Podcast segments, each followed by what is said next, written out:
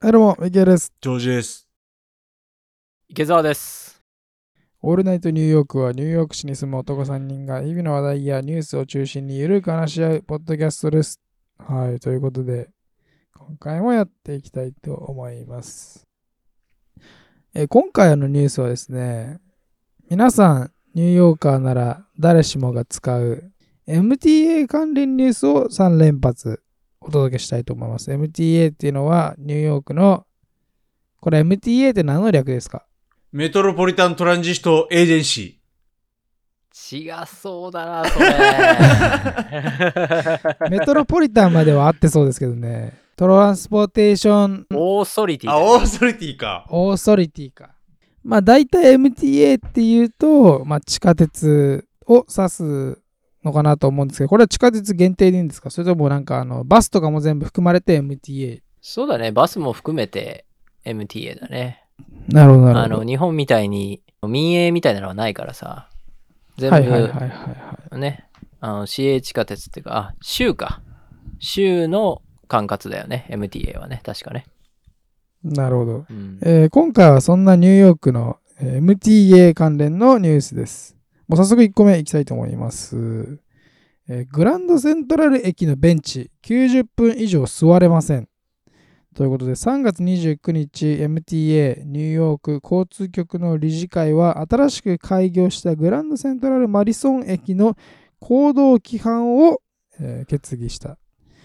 その中の一つに乗客が駅のベンチ、プラットフォーム、はしご、テーブル、カウンターに座れる時間を90分以内に制限するというものがあり、これに違反した場合は最高50ドルの罰金が課せられる可能性があるとのことで、物議を醸し出しているということで、えー新しく開業したグランドセントラルマディソン駅ってこれ普通の僕らが知ってるグランドセントラルと違うってことですか違うよ、あれ、二人とも知らない新しい駅開いたの、この前。2ヶ月前ぐらいに。いや、全然知らあないでれす。あ、そうか。じゃあそこからの説明が必要だね。これは地下鉄ですね。地下鉄っていうか、うん、えっとね、これは、110億ドルっていう、今1兆5000億円くらいという巨大な費用と、構想から50何年とか、という膨大な時間をかけて、 まあ、ついに50今年の何年1月末に、はい。そう、開業したマンハッタンと東のロングアイランドをつなぐ新しい路線で、ああ、なるほど、なるほど。そっちですうね。ん。だから従来マンハッタン西部のペンステーションにつながってたんだよね、ロングアイランド鉄道って。はいはいはい。うんうんうんなんだけど、これを東のグランドセントラルステーションにもつなげようっていう路線で、なるあほーうん。だかまあ、便利ですね。らロングアイランドに住んでる人は、そうだね。もちろんのこと、旅行者にとっても、うん、便利な路線で、まあ、例えばグラセンから JFK 空港までエアトレインを含めて、だいたい40分くらい程度で行けるようになるとほうほうほうほいうことで、それだいぶ大きいですね。まあど。大ね、きいでもこんな何十年もかけて、やるものなのかどうなのか わかんないけど、えもう引くに引けなくなっちゃった。二人とも気づいてないってことは使ってないってことでしょまあそうですね。僕は一切使わないですね。大きい。まあそっちに行くことは多分ね、JFK 行く時ぐらいじゃないですか。使うんだったら。まあ、あとあそうだよね夏ビーチとか行くんだったら、まあまあ。使あーえるいいかもしれないね使えるなっていう確あー確かに。まあ、そのグランドセントラル駅内のもともとあるグランドセントラルねみんなが知ってるグランドセントラル駅の中に新しい駅ができてうんうんうんうんでそのロングアイランド鉄道用の駅名がグランドセントラルマジソンっていう、なる名ほ前ど、なんだなよるほど。うんうんうん、ロングアイランドレールロード系のやつだったら、人によっては早めに来て待たなきゃいけない人とかいそうじゃないですか。まあ、いわゆる長距離列車の方に入りますよね。普通の地下鉄じゃなくて。うんまあ、90分も待つことないかもしれないけど、なんか、あの電車が遅れてるとかそういうので、90分ぐらいベンチで待つ人とかたくさんいそうですけどね、なんかペンステーションとかすごいいるじゃないですか、そういう人たち。いるよね、まあ確かにね。うんだからそういうのは起きそうだけどなとは思いますけどね。なんかこの90分っていうのがちょっと微妙な時間っちゃ時間だよね。だからよく僕とかさ駅のベンチでうたた寝してるからすごく気をつけないといけないねっていう風に感じたニュースだなと。これ駅って便利じゃん。で24時間いつでも空いてるし、だからいつでも寝れるし、でよくベンチとかいにや座って。 寝に行くことはないですよね。別に池澤さん他にスペースあるからね。あでもちょっと休憩するときってだって街の他のどこで寝れるニューヨークって日本だとさ満喫とかあるじゃんありまだすから僕とか日本行ったときはたまにあ疲れたなと思ったらよく入って30分とか爆睡してまた歩き出すんだけど、えー、すごい。ニューヨークって何もないじゃんそういうところってーまあ確かにそうですね。移動し続けてることが僕はあんまりないんで、あんまり気にしたことがないですけど、僕は個人的には。あー僕地下鉄とか乗ると眠くなるんだよねでベンチ座ってなんかパソコン広げてちょっと仕事してたらコクコクってきて気づいたら30分みた いな90分はなかなかないけど、うすごい。あん、ー危ねえなと思って、うん、このルール。危ないですね、池田さんち ょっいやと、てか、立ってればいいのって思っちゃいますけどね。僕立ちながら寝れないからさい、や、じゃあ、 えまあ、その今、寝る前提で話してますけど、あその違うの MTA の人たちは、じゃあ、ベンチ座ってなくても、その周りで周辺で立ってる分には別にいいのかっていう。誰かがカウントしてんすかね、時間。座って、そうはだねい、はい、基準、はい、1分、みたい、はい、はい、みたいな。多分、ベンチにセンサーが、ね、センサーセンがあるのサかーが入れられてなセてンサーがあの、そう。ほんとそうだよね。みんなその疑問持ってると思う。まあだからそのね、グランドセントラルマジソン駅のベンチの利用時間が制限されるってことに対して、まあ反対派が、なんじゃこりゃって叫んでるっていう、まあいつもながらめちゃめちゃローカルなニュースですと。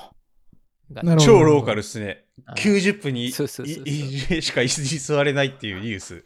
超ローカルっす。多分暇な、暇なリベラルの人たちが、 多分、今なリベラルとか、今なリベラルとか。暇なリベラルの人たちが、やっぱ、今日、今日も何か、あの、反対することないかな。反対することないかあ、ら。見つけた。探してるトラブル探してるでしょ。そう恐ろしいや。そうそうそう。恐ろしいな。だと思いますけどね。あでも結構綺麗なんじゃないですかマディソンな何駅っていうんですかマディマリソン駅ですね。マディソン駅もグうランドセントラルマリソン駅。全然マリソンスケートは全然近マくデでィはないソでンすスクエアね。タッチがあるまかあ、ら、グランドセントラルの位置と同じ場所ってことですよねえどこにあんのうんえ全然わかんないんだけどまあ、え駅行ってみればもうすぐわかるよっていう言い方しかできないな、なかなか。池澤さん行ったんですかあ、入り口はね、入り口は見たことあるよ。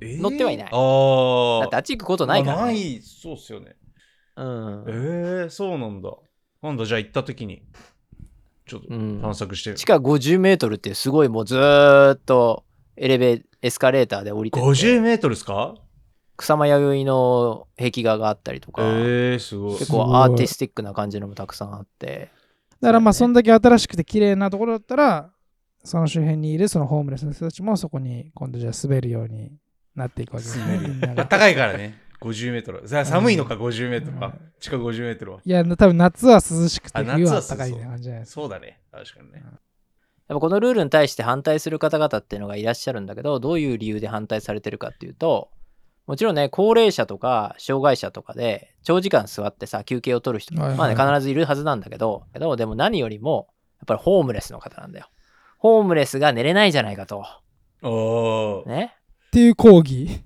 人道的にそれはどうなんだと。そうという抗議です。そうです。だかおらホームレスだとは直接的に言ってないんだけど、ホームレス支援をしているで人権団体の方々が、ね、どこにも行くことができない人たちが休めないように設計するってのはどういうことかと。なるほどそういうことで反対されてると。その人の家にね、入れてあげればいいの に。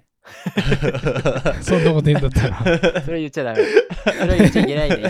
一番 一番それや言んっちゃないけないい、んそだれやよ。んないから、そういうことで。そ れ一番よく聞く言葉だけど、それは言っちゃいけないことになってるから、この世界は。ダメだよ。 うんじゃあなんであなたがやらないんですかっていう。ダダメダメダメ。メでね、で、これを、あの、ホスタイルアーキテクチャっていうんだよね。聞いたことあるないですね日本だなといですね排除アートって言うんだけど、だから一見パブリックアートのように見えて、実は特定の人、特にホームレスを排除するためとか、そういうのが第一義になっているデザインの建築物のことで、これニューヨークだけじゃなくて世界にたくさんあるんだけど、日本にもそこら中にあるんだけど、一番わかりやすい例で言うと、駅で各席ごとに、こう、肘掛けがついているベンチはいはいとか、要は上げたり下げたりできない肘掛けだよね。はい要するに肘掛けが。があるせいで横たわれないんだよ。ああうんはいはいはいはわかいるはいとか、座席の幅が微妙に狭いベンチとか、これなかなかね、言葉じゃ説明しづらいんだけど、見るとわかる。ちょっと気にしてみるといいよ、今日とかも外出て、いろいろと座。席の幅が狭いベンチ。建築物見たりとかあのそう、木のベンチとかそうっすよね、駅にある。そう、そういそああういうそのうとそこれ以上太ってたら座れませんみたいな。そうだね。う。まあ、それはね、太ってる人は排除したとしてるのかどうか知らないけど。それひどいですよ。でも、それはひどい。 まあ、でも、ちょこっと座る分なら全く問題ないし、むしろあえておしゃれなデザインにするために狭くしたんかなって思ったりもするぐらいなんだけど、まあ実は、あんまり人を長く座らせないようにするための施策っていう、う へーんそういうデザインのことえ。をホスタイルアーキテクチャって言うんだけど、なるまほど。あだからほら、バリアフリーってさ、障害者をサポートするためのデザインなわけじゃないはいはでもその逆だよね。はい誰とは直接的には言わないんだけど、特定のカテゴリーの方々を排除して、公共の場を安全に清潔に保とうっていう、まあ、そういう狙いのあるデザイン。へえ。で、当然だけど、そういうことをすると、あの、特に社会的弱者を支援する方々から、非難の的になると。なるほど。はいいうはことだよねいはいはいあ家ではバームクーヘン食ってるけどみたいな。ーそれ言うね、よくね。家ではバームクーヘン食ってるけど、そのホームレスの人たちを助けようっつって。なんかあったの家に家に家にはなか入っれたならいんミだッキけーど。君。そうだよね。 なんかあったいのや別に何もないですけど。なんかあったのなんか反対されたなんか全、然なんか、 なんか反対されたの君、君に。ホームレス側とし て。て。ホームレス側として全然反対はされてないです けど。お前助けるとか言われて、実は何にもしてくれなかったから恨みがあるみたいな、そういう。そういう感じだろう な。全然。そういう系だろうな、多全分然そんなな。ことはないんですけど。僕はあの全然助けられてることが多いんで。あんなに優しかったのに、いざとなったら冷たくしやがって。せちがらいですね。ニューヨークなんでね。まあ、あと、あの、クレームとしては、まあ、なぜ90分なのかっていうのはやっぱあるよね。初めにね、歌詞が言ってくれたようにね。そうっすね。まあ確かにな。多分その管理する側も90分って微妙ですよね。測りづらいですよね。そうだね。うんまあだから。まあ結局は適当なんだろうまあ、ざるですよね、そんなの。そうざるですよ。そうそうそう。あだって実際 MTA の担当者も、まあ、ベンチは電車を待つ人のために存在していて、まあ、よほどね、重大なサービス障害がない限り90分以上も電車を待つ人はいないと。いうので、はいはいはいはいまあ実際はこのルールは合ってないようなもんだとは言ってるんだけど、へえまあ、かっこ、もちろんね、あの、ホームレスに寝てほしくないなっていう気持ちが入ってるわけだから、そういうことは言えないわけだから、まあ、こういう答えになるよね、どうしてもね。うんうんうん実際のところは、この新しい駅が開業した時の規約、まあ、そんな誰も気にしてないようなものをじっくりと読んでしまった人権団体に噛みつかれてしまって、で、MTA の幹部も、やべえ、あ、そんなルール書いてあったっけって驚いてるっていうのが、まあ、実態なんじゃないかなと、僕は推測してるんだけど。ああ、本人もね。そうそうそう、あ、やべはえ、いはいと思っはいて、あそこ読んでたのみたいな、あ、確かそういうのあるよね、そういう項目みたいな感じなのかなとは思ってるけどね。まあ確かに別に MTA 側もそんなになんか、あの、なんだ、これが私たちの新しいルールみたいな感じで別に作ってなさそうですもんね。そういうのがあって、まあこれちょっと入れとこうかぐらいの、こういうの をちょっと入れといた方が、まあ何かあった時に我々も注意できるし、みたいな。このルールは、グランドセントラル駅内では、ここのマジソン駅以外にも、もともとメトロノースとか通ってるじゃないああいうとこでも、全部適用されるルールらしくて、まあ、僕も今回初めて知ったんだけど、最高罰金だって50ドルなんかね、別にそんな、まあ大したことない額っちゃ大したことない額とか抑止力じゃないですけど、まあそういうカードを使うようにあの作ってるだけなのかもしれないですけど、やっぱり家でバームクーヘン食べてる、あの、ね、活動家の人たちは、 それ言いたい。もう一日中やること何もないから、もうずーっと一つ目から全部読んで、でもう見つけた、見つけた、もう別に大したことないって本人も分かってるんだけど、これだったら多分抗議できそうだなっていうのを見つけて、探してる見ねつ。けた多分それのねで。怒られますね家でやること何もない から。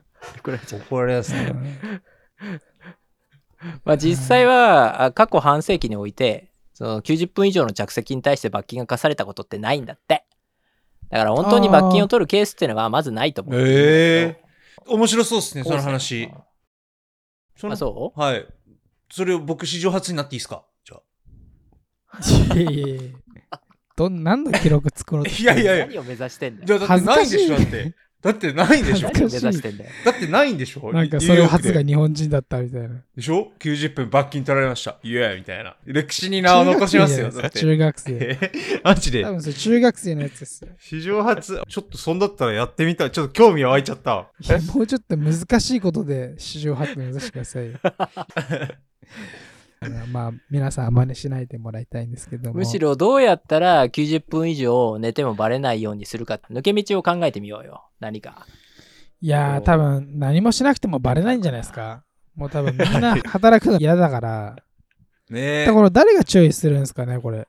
そのね MTA のその係員の人たちがその辺をうろうろずっとうろうろしてて、ベンチで寝ないでくださいって言ったら多分普通に床で寝始めるじゃないですか。多分。あ人、にえよっってとはね、そこはいいポイントで確、かにベンチだけじゃなくて、階段、床など、駅のああーちゃんとらゆ入っるて場る所んですねで横になってはいけないってそう書いてあるの。じゃあもうこれホームレスの人たちに対して作ってるもんじゃないですかこのうん ね、そう でしょ。完全でもに。そう言っちゃいけないんだよ。そう言っちゃいけないんだ よ。床入れたらもうホームレスの人たちに対して言ってる。ラインダウンがダメって書いてあるの。もうどこでもダメなの。なるほど、なるほど。じゃあそのやっぱりうん。ここに住まないでくださいねっていう感じってことですよね。なんかジョジョーさんなんか方法あります ?90 分以上を横になっててもバレない方法。 90分、じゃあ、89分まで寝てて、トイレ行くとかああ、ね、であ、も。トイレで寝るとかどうすかもう個室で。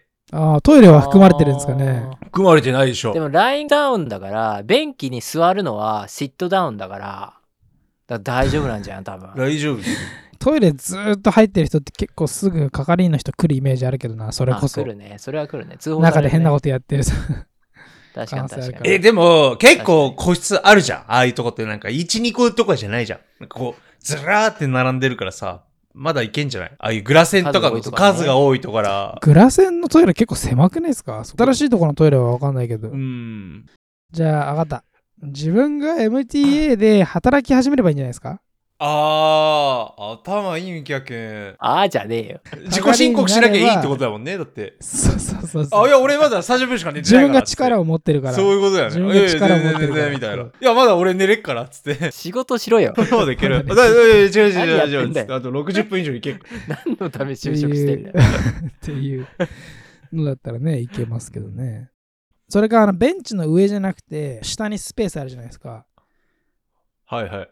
あそこに自分をくくりつければいいんじゃないですか。くくりつそけしたる。ら多分バレない。ああ、なるほどね。なるほどね。プラスチックの、なんて言うんでしたっけあれ。あれで。はいはい。あれ、ハンギングだから大丈夫だよ、つって。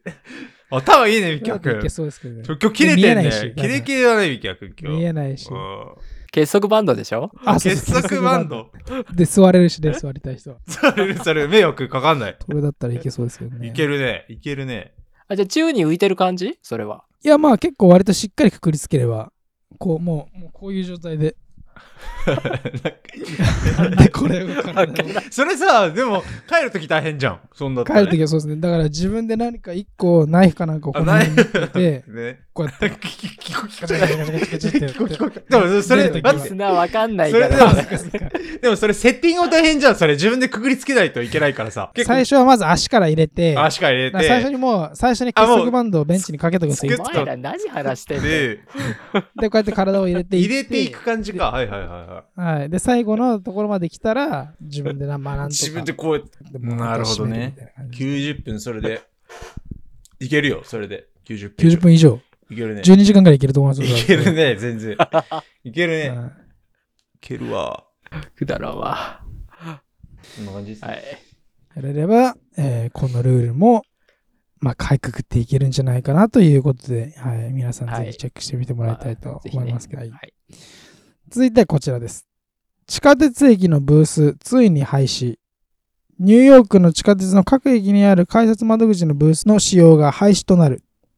ブースで勤務していた2300人の駅員は今後、駅構内を歩き回り、改札機のトラブルに対応するなど、乗客のサポートを行うということです。ということで、これ僕このニュース見たんですけど、これブースなくなるんですか、僕、あの、ブースはなんかアドミニストレーション系の仕事のためになんか残すみたいなことを言うって書いてあったようあにそうそうそ読んだんですけう。ど。ブースは一応残るんだけど、うんあ基使本的に用しなくなるってことです職ね。そうそう、駅員さんは、あの、中にずっといるっていうんじゃなくて、ちょっと休憩とかご飯食べには戻るけど、それ以外の用途ではほとんど使わないっていうことのようだよ。まあ確かにあの人たちマジ、まあ、いらないって言い方したらおかあれですけど、本当になん、なんどんな、 別にあそこにずっといなくてもいいよねっていうふまあうにね確かに思いますもんね。まあね。あの、リスナーの方、あの、よくわからないかもしれないから、なんて言えばいいのあれ。改札窓口的な感じって言えばいいの日本で言う。そうですね。そうだよね、はいはいはいはいそういうのがニューヨークの地下鉄にも各駅にあって、で、どのくらい ?2 メートル ×4 メートルぐらいの感じ、まあ、箱っすよね、のもう本当にちっちゃい箱箱。だよねうん箱ですね。ガラス窓がついてて、で、外からお客さんが、あの電車どうなってるんですかとかさ、質問ができるよねってことなんだけど、まあ、ミキヤ君の言う通り、中に入ってる駅員はなんかスマホいじってたりとか、なんかボケーっとしてるっ ていう人が多いなっていうのが実態だよね。本当っそうすでよすね。ねいや外に出した方がいいっすよ。僕、なんか前に、 前にだって、利用しようとしたら、ここに電話してとか言われたもん。ええー、結局、何もやってくれんやんみたいな。そうだよねもういやーいらないっす。なんか、ふんぞり返ってるかどら、うなん中すかでね。それをね、そそれをそう外だよねに出したことで、出したこと、出すことによって別に何か、何か変わる のか、かどんどんなことをしてくれるのかなっていう、そのサポートって言っても、今、あの、駅のプラットフォームって大体その警察官の人が、まあ、僕の近くの駅とかだったら、まあ、よくいるんですけど、二人組になって。うん。うん。で、それで、まあ、うろうろ歩いてますけど、その辺を。まあ、それと同じような感じで、こう、歩いたりとかしてるのか、それともプラットフォームじゃなくて、その駅の改札の手前のところで、こう、なんか歩いてる、歩いてなんかしてるのか、なんかね、具体的な仕事っていうのは、今のところ、あまり決まってないんだって、これをしろっていうのは。一応、乗客の相手をしてくださいっていうぐらいざっくりしたものらしいん MTA で適当だな。そう。日本の駅員さんって真面目だと思うから、仕事内容ってどんなのがあるのかなって調べてみたんだけど、はいはいはい。えっ、と、まず、えー乗り越し生産。ね。あるじゃん日あ本ってあ、さ。はいはいはいは次が、駅構内のトラブル対応。まあ、これは、うんそれから、防犯カメラの監視。あと、はい校内の掃除とか、トイレの詰まり対応ああ、そういうのもやらされるんですね。そうそう。あと、プラットフォームでの安全確認。やってるじゃない、まあなんか、ゆあの、い。指差して。ねはいはいはいはいやってね、うん。それから、改札機、券売機が壊れた時の対応。うんはいはいはい。それから、遅延などのトラブル対応。から、落とし物の管理、問い合わせへの対応。ああ。あと、えー校内のポスターなど掲示板の管理、それからアナウンス業務っていうふうになってて。じゃあもう本当に駅全体を管理する、あのそうそうそうまあ、レストランとかじゃないけど、あのその電車の方の関係の駅のところ、区画の部分を全部テイクケアするわけですね。駅員さそんう、とだかからね日本の駅員さんって結構忙しいと思うんだよね。でも、これさ、今挙げた業務のほとんどって、ニューヨークの地下鉄の駅員さんは、まあ、ほぼ何もやってないよね。ていうか、やる必要がないっていうか、またやってはいけないっていうのが実態に近いのかなと思ってて。例えば、もう一回戻るけど、乗り越し生産ってさ、まずニューヨークは乗り越し生産がないじゃん。ないですね。ね、一律同じ値段だからさ、基本は。はい。うん。で、駅構内のトラブル対応は、まあこれ警察の管轄じゃない。でそうですね防犯カメラの監視も警察の管轄だから、駅員さんはやっちゃいけないって感じで逆に手出しちゃいけないっていう感じでね、ね。まあ報告するぐらいはいはい。だよね。はいはいはいはい。で、構内の掃除とかトイレの詰まり対応ってのも、これも外注じゃない。駅員さんやらないよね。うんやんないっすねニューヨークの駅員さんやら清ないじゃん掃員の人が。やらないですね。だからそもそもトイレ自体はワークしてないしさ。そうですね。だよね。あと、プラットフォームでの安全確認。これは、そもそも、しないよね。見たことないじゃん、あの、何、指差し確認。ないですね。あれは多分、乗ってる人がやってますよね。車掌さんの仕事だよね、あれはそうでねす。ね。うん。ね。日本は駅員さんの仕事なんだね、あれね、不思議だね。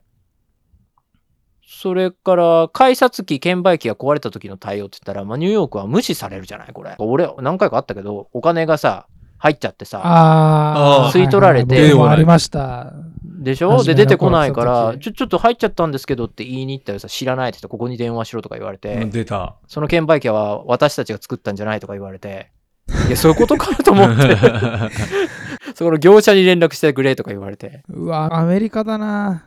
何にも相手してくんないのね、あれね。だか私が作ったんじゃないっつって。らこれもやらないでしょそうそう。であー、遅延などのトラブル対応。これも何もしてくんないよね、うん可能な限り無視されるよね。そうですね。知らぬ存ぜぬですね。そうですね。できる限りやっぱ仕事したくない。ねえ。全力で無視してくるじゃない。はいはいはいはい。うんで、落とし物の管理、問い合わせの対応って、これもまあ、基本無視しようとするよね無。視クレームには極力取り合わないって。聞こえないふりみ知たいなさらないですね。みたいな。うんえみたいな。あの、ブースのせいでちょうど声が聞こえない感じっていうか、窓ガラスのせいで。そうですね だ。からそういう感じだよね。だから、まあ実際やってるのってアナウンス業務ぐらいでもこれもさ、スピーカーの音が悪すぎてさ、聞こえないじゃんよく。そうですね。なんかネイティブスピーカーもよく聞こえてないじゃん。今なんて言ったとか言って、周りでうね、ん。みんなでざわざわしてる。るぐらいだから。あれ、クオリティ低いですよね、本当に。クオリティ低いよね。日本から来たなんで時だろうねびっくりしましたもん。壊れてんのかなぐらいの。スピーカーねはい。あれ何なんだろうね、ほんとね。そういうとこにはお金をかけないっていう。じゃあ適当にね、MTA の人も、じゃあ、あの、駅員さん、とりあえず、とりあえず出てもらって、あのーなんかやってみようか、みたいな 感じの聞こえ方ですけど、実際まあそんな感じみたいよ。な何もその、具体的な指示を受けてない駅員は、とりあえず何もすることないからベンチ座って、で、90分以上経っちゃうみたい な。そういう90分そと、こあにれ伝わってくるんだ。そういうことうん多分で、それで自分が注意されるみたいな。えみたいな。それ駅員にも適用なんだねごめんっつってなるかもしれない50ドル罰金なんだ。いや、絶対座ってる人見そうだけどな、これから。ねえ僕もそんな気がするね窓口って1904年に設置されたんだってこのブースね、うん。へえ。その後券売機が登場したわけだけどそれでチケット販売をする必要がなくなったわけじゃんブースの人はでもその券売機さえも今やデジタル化されて、スマホでタップすることで入場できるようになったわけじゃそうないですね。できるようになったわはけじい。ゃない、うんもう、何もしなくていい。なので、まあ、このような技術の発展とともに、消える仕事に、そんな6、7万ドルのね、年間6、7万ドルの給料はどうなんだろうっていうふうに、まあ、言う方もいらっしゃるわけだけど、そんなもらってるんですか、あの人たち。そうそうそうそうそう。 でも、労働組合が強すぎて、MTA って。えで簡単にはクビにはできないっていう状態。だからひとまず外に出てもらうけど、いきなり客の対応しろって言われてもさ、実はその駅員さんも困ってるっていう状況 で、でもね、今までずーっと窓口で一日中座ってたのに、もう中にはさ、20年とか働いてる方は20年ずっと座ってたのに、明日から歩き回れって言われても、ー。あそりゃ辛いよね、いきなりね。まあ確かに、何していいかわかんないです ね。そう、もしか何していいかわ指示があるわけじゃない。でなんかこれを機に乗客とね、密に接して、ね、お話ができて楽しいとかいう駅員の声をメディアは拾ってるんだけど、まあこれ絶いや対んなわみんけないなの声じゃないよねって、そうそうそうあ。そうそう。みんなの声じゃない。多分駅員 も多分怖くて出たくないですよ、多分あのブースから。それはね、その、そのね、意見もあった。駅員の中には地下鉄の治安が良くないことは現場で働く人間としてよくわかってるから、正直窓口の外にずっと出たくないっていう人もいるみたいで。で、あと、うんこれニューヨークらしいなと思ったのが、夜勤で働く女性の駅員の中には、乗客からナンパされるのが面倒だし怖いから、窓口から出たくないっていう、あーそういう意見もあるみたいで。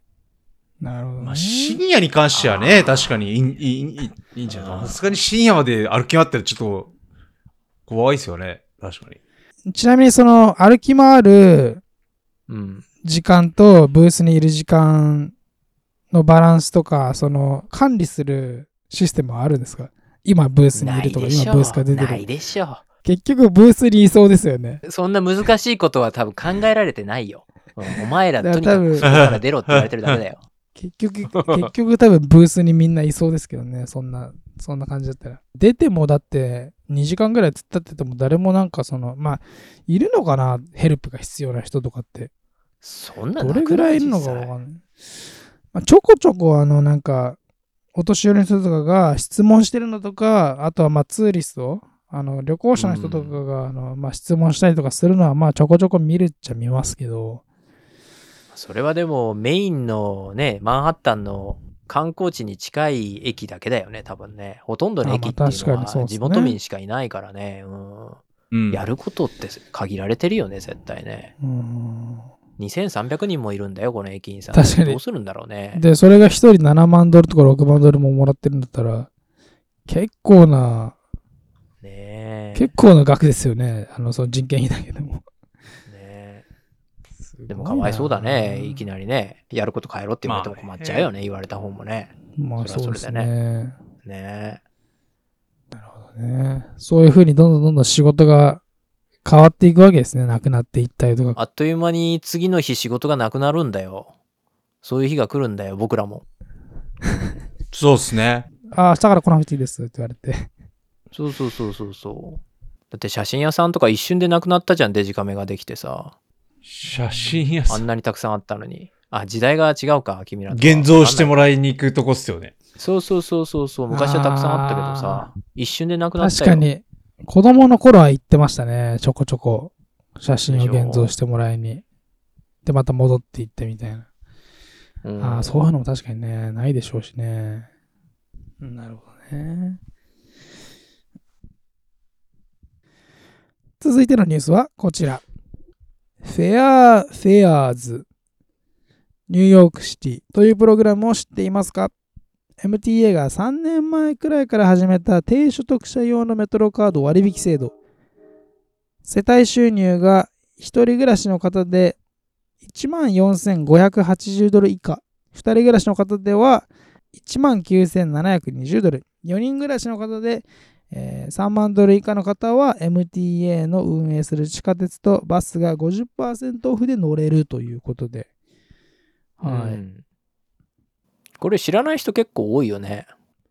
これ僕はあのー駅の中のなんかポスターで結構前に見たことはありましたけどなので名前は知ってました、本当はうい、ん低所得者向けのやつこれ、キューニーの、あの、シティカレッなんだっけ、シティユニバーシティオブニューヨーク、ニューヨーク一律大学の学生とかも対象だったりとか。ああ、そうっすね。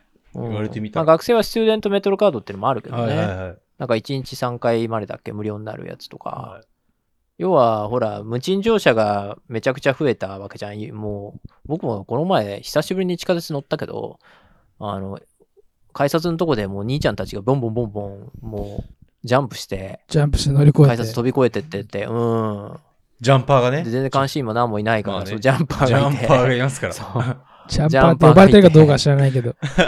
はいやっぱこういう状態なんだなと思ってね。まあ、無賃乗車されるくらいなら安くしてでも乗ってもらおうっていうことなんだろうけどね。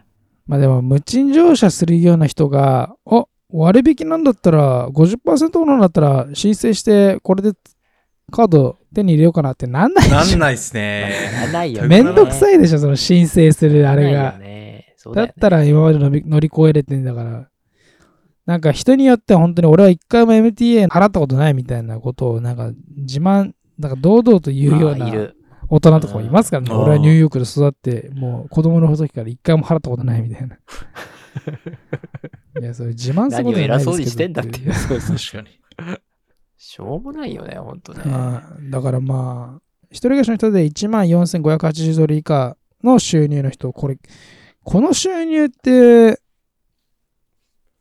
もう、かなりギリですよね、この収入この収入でニューヨーク暮もらうす生きてくのはちょっとギリギリだろうね。留学できて、もう僕が500ドルぐらいのところに住んで、 なんか1ヶ月1000ドルぐらいで生活してたみたいなのを思い出すような額ですけど、特に今の物価だったらもう無理じゃないっていうふうに思うんです無け理ど、だよ、ね無理どれぐらいそういう人たちがいんのかなと思うけど、うんどうやって飯食うとりあえずこの MTA の、なんていうんですか、仕組みであったり、まあ、いい加減ですね。まあ、MTA、MTA しかいないから、の地下鉄これしかないかやら、るよね。別にライバルとかいないから。まあね、いないしな。あでもそこはいいポイントだよね。日本みたいにああやって市営だったり民営だったりっていうのうがん。いくつもいくつもあると競争になるからね。うんより良いサービスをっていう風になってくじゃん。もっとうちの路線に乗ってもらおうとかさ。そういう努力はないよね、正直ね。彼らはね。そうですね。うん。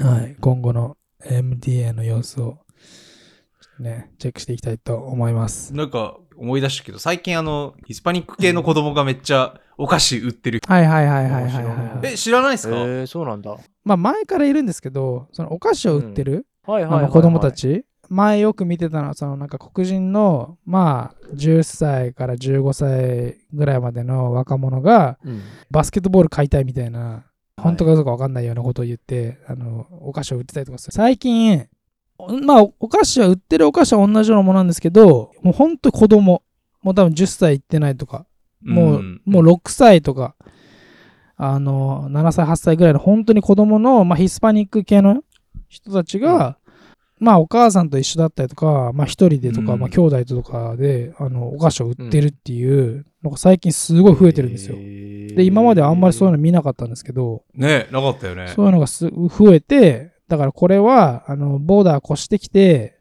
テキサスからあのあー送られた人たちが送られたはいいけど何もやることないからそういう人たちがみんなどうしようかっつってこのビジネスを始めたんじゃないかっていうあーその可能性まはあああるね。の憶測なんですけどいや、でもまああそうりいえうるね、それは。そういう影響を、まあ、地下鉄で見るみたいな我々はみたはいいな、はいはういはい。ん身近に感じた、俺は。めっちゃ増えたもんね、だって。俺、毎日見るもんだっ増えましたよねて。そういえば毎日見る、うん。電車に乗るときは。あそうなんだ。もう、みんな同じこと言ってるかあら。の、何のうん話か、ちょっとわからないリスナーは、これ、えっ、とね、何回だっけ。エピソード125を聞いてもらえれば、中南米移民っていうことで、今お二人が話してはいはいはいはいくださってるのは、はい。あ、そうなんだ。そうそうそうそうヒスパニック系。だかそれらはそうかもね。うん。あ絶対英語は話せないっすもんね。多分共通してるのはみんなヒスパニック系の人たちであのみんなすごいこなんかね本当に子供なんですよ自分でも何やってるか分かってないような感じで多分親とかにあーそうなんだ。お菓子を売りなさいってやられなんか言われてるのかもしれないけど、えー買ってあげたいけど、もうキャッシュ持ってねえからよ。あれ、キャッシュオンリーキだャもッんね。シュオンリーっすね、多分ねキ。ャッシュオンリキーャで ッす、ね、シュオンリペーパーで使えるよとかそうないアップルペイいけるよみたいなのないからー。なさそうだね、確かなに。いでしょ。完全脱税の世界でしょ。うんいやーそうだよね。仕事ないもんね。はい、はい、今回はこの辺で終わりにしたいと思いますが、えーいつもの通りお便り番組へのリクエスト感想などはぜひ、えー Google フォームから概要欄ですね Google フォームからおお待ちしておりますお願いします。はいということで今回はこの辺でありがとうございましたまたね。ありがとうございました。